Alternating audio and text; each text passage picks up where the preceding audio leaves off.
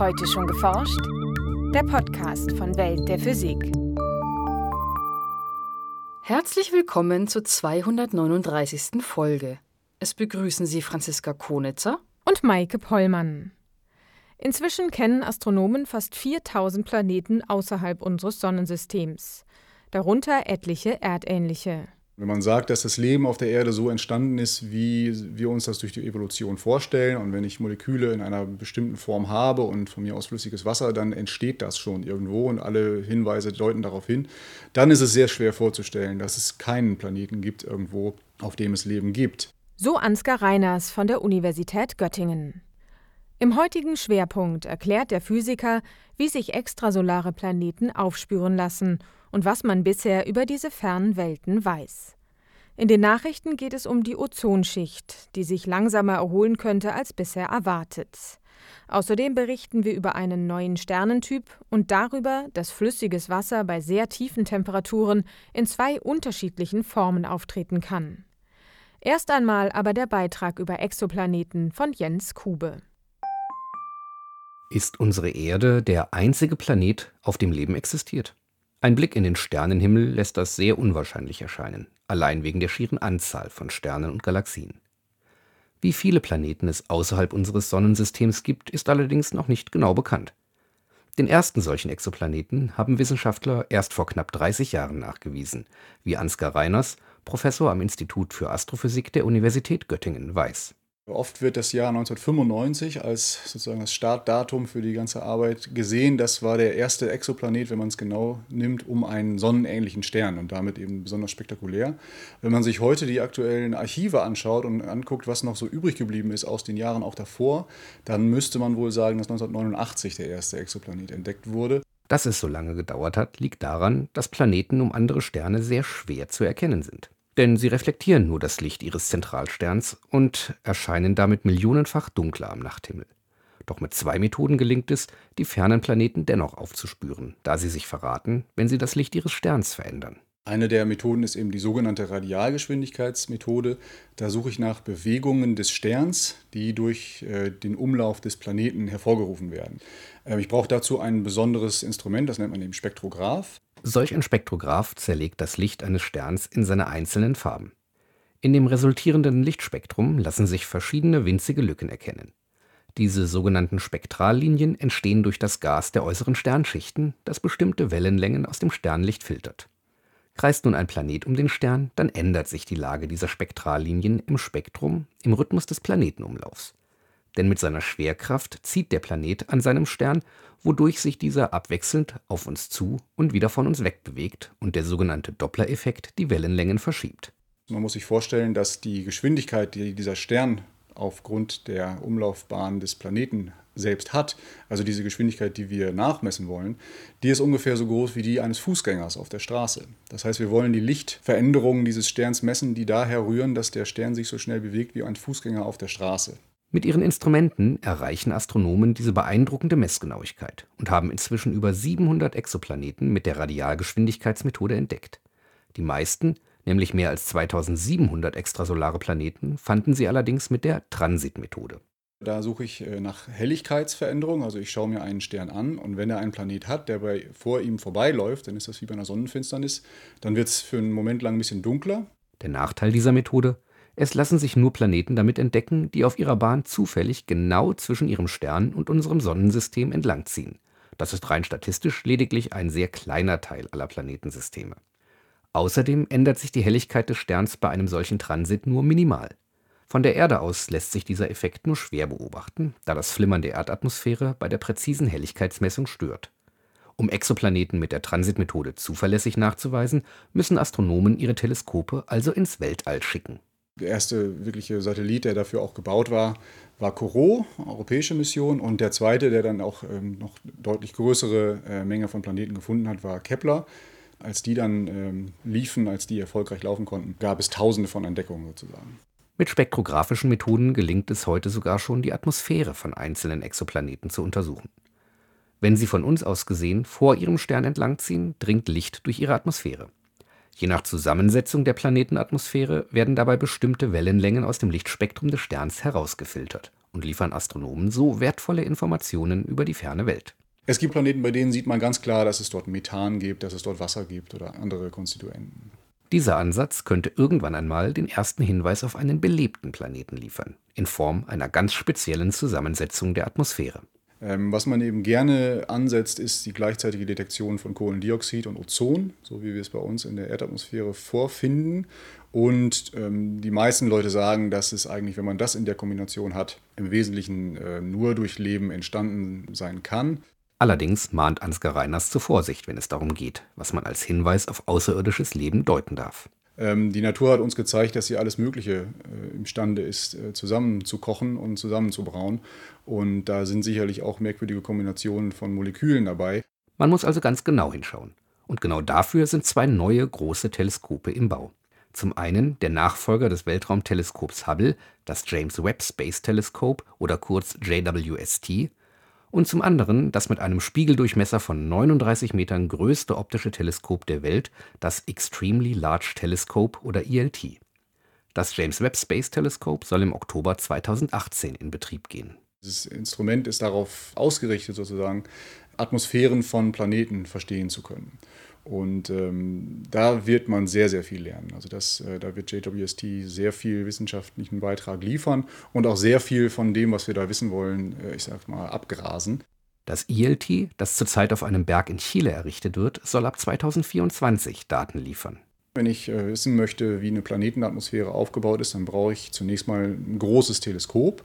Ähm, wenn ich das Licht vielleicht sogar direkt mir anschauen möchte, dann brauche ich eben ein noch größeres Teleskop und das wird das ELT dann äh, bringen können. Ähm, das wird dann in Bereiche vorstoßen, also in, der, in Bereiche von, von Genauigkeit, was wir über diese Planeten wissen können, ähm, die man eben im Moment nicht machen kann. Bisher haben Astronomen nur in einem ganz kleinen Bereich unserer Milchstraße überhaupt erst nach Exoplaneten gesucht. Die entferntesten sind gerade einmal rund 6000 Lichtjahre weg. Zum Vergleich, unsere Milchstraße hat einen Durchmesser von über 100.000 Lichtjahren. Die bisherigen Funde dürften insgesamt auch noch nicht repräsentativ sein. Methodisch bevorzugt werden vor allem große Planeten, die nahe an ihrem Zentralgestirn ihre Bahnen ziehen. Wenn die Sonne irgendwo anders nochmal in Kopie existiert mit ihrem Sonnensystem, dann würden wir bis heute eigentlich immer noch davon ausgehen, dass dieser Stern gar keinen Planeten hat. Und es wird noch ein paar Jahre dauern. Wie gesagt, Jupiters Umlaufzeit zwölf Jahre, da muss man eben so mal 20 Jahre investieren. Wir sind jetzt ungefähr bei 20 Jahren erfolgreicher Planetensuche. Das heißt, solche Systeme werden uns jetzt langsam erst auffallen. Äh, als erstes dadurch, dass wir Jupiter entdecken können. Bis eine zweite Erde oder ein ganz ähnliches Planetensystem wie unser Sonnensystem entdeckt wird, kann es also noch etwas dauern. Aber auch bei den bisher entdeckten Systemen waren schon bemerkenswerte dabei. Aber dann gab es jetzt eben im letzten Jahr vor allen Dingen die Entdeckung von äh, Proxima b, der Planet um unseren Nachbarstern. Ähm, der ist äh, allein deswegen schon spannend, weil es eben de facto jetzt erstmal der Planet ist, der am nächsten am Sonnensystem dran ist. Und ähm, dann gibt es das System TRAPPIST 1, was jetzt gerade äh, kürzlich erst auch entdeckt wurde im Laufe der letzten Monate, wo es sieben äh, erdähnliche Planeten oder Gesteinsplaneten gibt, die äh, Transits machen, die man also ganz wunderbar studieren kann. Rund 4000 Exoplaneten umfasst die Liste der Astronomen bis heute. Erst vor wenigen Tagen wurde sie mit einer neuen Auswertung von Kepler-Daten um über 200 Kandidaten ergänzt, von denen 10 erdähnlich sein könnten. Die Statistik aus allen bisherigen Funden lässt für Ansgar Reiners insgesamt schon eine klare Folgerung zu. Ungefähr jeder Stern hat einen Planeten und jeder, was weiß ich, sagen wir mal zehnte Stern hat einen Planeten, ähm, der potenziell so ähnlich sein könnte wie die Erde. Und somit ist die Chance dafür, dass wir allein im Universum sind, sehr gering. Nachrichten. Das Ozonloch über der Antarktis könnte sich deutlich langsamer schließen als bisher angenommen. Zu diesem Ergebnis kommt ein Forscherteam, das nun den Einfluss der bisher nicht verbotenen, aber ozonschädigenden Substanz Dichlormethan auf der Basis aktueller Messdaten und Modelle neu bewertet hat.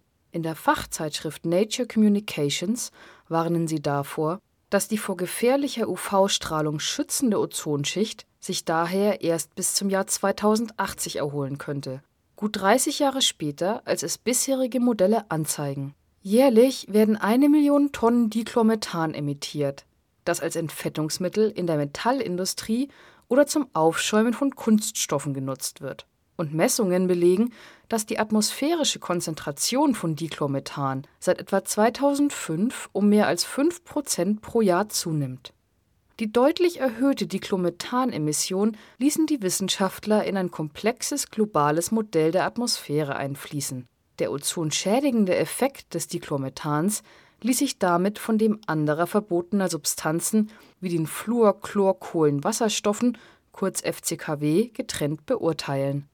Das Ergebnis Bleibt die Konzentration konstant, schließt sich das Ozonloch etwa fünf Jahre später als bisher angenommen.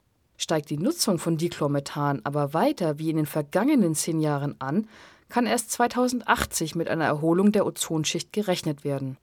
Diese Studie zeigt eine Lücke im 1987 von der Staatengemeinschaft beschlossenen Montreal-Protokoll auf, das den Verzicht auf langlebige FCKW regelt. Kurzlebige chlorierte Kohlenwasserstoffe wie Dichlormethan sind bislang von diesem Verbot ausgenommen.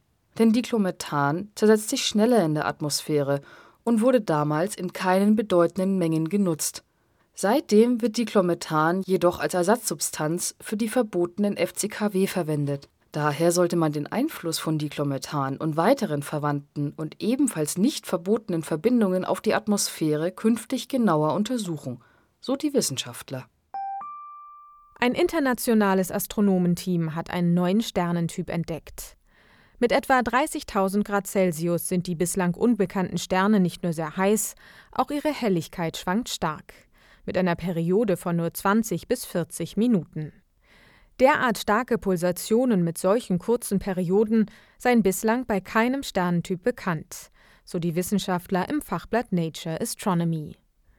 Der Fund gelang mit dem Optical Gravitational Lensing Experiment. Seit 1992 überwachen Astronomen in diesem Projekt die Helligkeit von Millionen von Sternen mit automatischen Teleskopen. Eigentlich suchen Forscher auf diese Weise nach Gravitationslinsenereignissen. Bei diesem Phänomen lenkt ein Vordergrundstern mit seiner Gravitation die Strahlung eines Hintergrundsterns so stark ab, dass dieser kurzzeitig wie durch eine Lupe verstärkt erscheint. Gewissermaßen als Nebenprodukt liefert das Projekt den Astronomen aber auch eine riesige Menge an veränderlichen Sternen. Bis 2016 waren es bereits über eine Million. Die große Mehrheit dieser veränderlichen Sterne lässt sich bekannten Typen zuordnen. Doch 2013 stießen Astronomen erstmals auf einen pulsierenden Stern, der sich keiner bekannten Art zuordnen lässt. Im vergangenen Jahr führten die Forscher daher eine spezielle Suche nach ähnlichen Sternen durch und fanden 13 weitere Exemplare. Um die Massen der Sterne zu bestimmen und abzuklären, ob es sich vielleicht um Sterne in Doppelsystemen handelt, seien nun weitere Beobachtungen nötig. Ein Massenaustausch zwischen zwei Sternen wäre jedenfalls eine Möglichkeit, das Entstehen der rätselhaften Sterne zu erklären. Die geringe Zahl der aufgespürten Sterne zeige allerdings schon jetzt, dass es sich um eine extrem seltene Phase in der Entwicklung von Sternen handeln muss. Wasser unterscheidet sich in einigen Eigenschaften, wie beispielsweise der Dichte, von anderen Flüssigkeiten. Nun hat ein internationales Forscherteam mit Hilfe von Röntgenstrahlung eine weitere Besonderheit beobachtet. Flüssiges Wasser tritt bei tiefen Temperaturen in zwei Varianten auf, die sich in Struktur und Dichte unterscheiden. Die Forscher untersuchten sogenanntes amorphes Eis, dessen Molekülketten unregelmäßig angeordnet sind, ähnlich der molekularen Struktur von Glas. Amorphes Eis kommt in zwei Varianten vor, die eine unterschiedliche Dichte aufweisen. Schon länger vermutete man, dass auch flüssiges Wasser in verschiedenen Formen auftreten kann. Wissenschaftler konnten dies nun erstmals nachweisen, wie sie im Fachjournal Proceedings of the National Academy of Sciences berichten. Mit Röntgenstreuexperimenten verfolgten die Forscher die Position von Wassermolekülen in amorphem Eis, das erwärmt wird. Es zeigte sich, dass das Eis mit hoher Dichte zunächst in eine Flüssigkeit mit hoher Dichte übergeht, die sich dann in eine mit niedrigerer Dichte umwandelt das Team konnte die Transformation der Probe zwischen den beiden Phasen bei tiefen Temperaturen verfolgen und zeigen, dass eine Diffusion einsetzt, wie es typisch für Flüssigkeiten ist. Die neuen Ergebnisse helfen dabei, das grundsätzliche Verhalten von Wasser bei verschiedenen Temperaturen und Drücken noch besser zu verstehen. Mit weiteren Experimenten wollen die Wissenschaftler klären, ob Wasser auch bei Zimmertemperatur in den beiden neu beobachteten flüssigen Formen auftritt. Zudem könnten die Ergebnisse dazu beitragen, neue Prozesse zu entwickeln, mit denen Wasser künftig gereinigt und entsalzt werden kann. Das war's für heute. Die nächste Folge hören Sie am 13. Juli. Welt der Physik wird Ihnen präsentiert vom Bundesministerium für Bildung und Forschung und der Deutschen Physikalischen Gesellschaft.